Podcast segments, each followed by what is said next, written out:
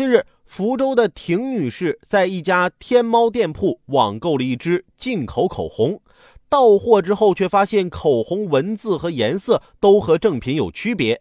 婷女士立马联系客服要求退货，但客服却表示专柜验货，假一罚十。于是啊，婷女士就把口红拿到了专柜做鉴定，结果被告知这不是正品。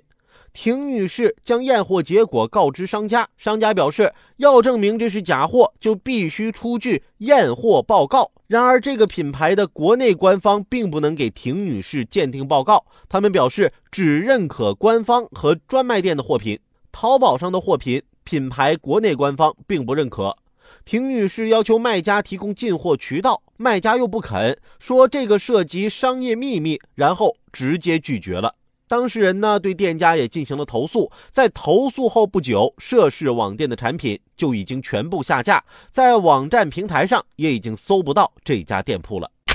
在已经实施的电子商务法中规定，如果平台经营者销售的商品和经营的产品侵害消费者权益，平台应该采取必要措施，否则平台就要承担相应的连带责任。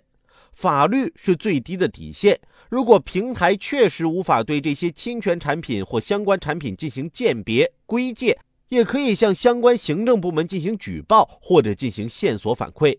在电子商务如此发达的今天，平台有这个技术能力。对于网络上各种支持专柜验货的商品，实际上就是玩文字游戏，因为并没有写清楚是支持中国的专柜验货，也没有说是由谁来做专柜验货。涉及到跨境产品，有全球联保，要写出详细说明。同时，提供商品真实情况是商家的义务，这也是消费者的权利。